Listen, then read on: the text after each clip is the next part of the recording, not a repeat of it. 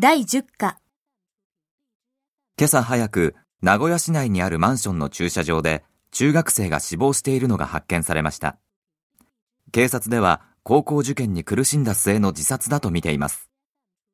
死亡したのは、名古屋市港区の会社員、谷口義和さんの長男で、中学2年生の和也くん14歳です。和也くんは今朝6時頃、マンションに住む主婦に倒れているところを発見され、病院に運ばれましたが、頭や胸を強く打っており、すでに死亡していました。マンションの13階の階段近くから和也くんのカバンが発見され、中にあったノートに、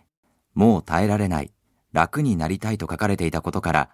警察では受験勉強に疲れて自殺したものとみています。和也くんは昨日学校から帰った後、いつものように塾へ行くと言って出かけましたが、夜12時過ぎても戻らず、家族からは警察へ届けが出されていました。和也くんの友達の話では、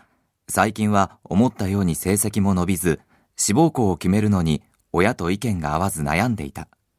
かなりのプレッシャーを感じていたということです。和也くんの通っていた中学の話では、和也くんは大変真面目で成績も良く、一流高校を狙っていたのに、どうしてこんなことになったのかと、ショックを隠せない様子でした。高校、大学受験を控え、今年もすでに何人かの若い人たちの自殺のニュースが伝えられています。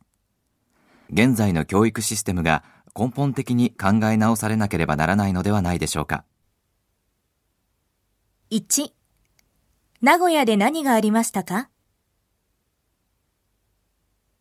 ?2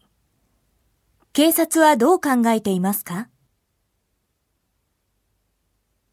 ?3 自殺した人はどんな人でしたか？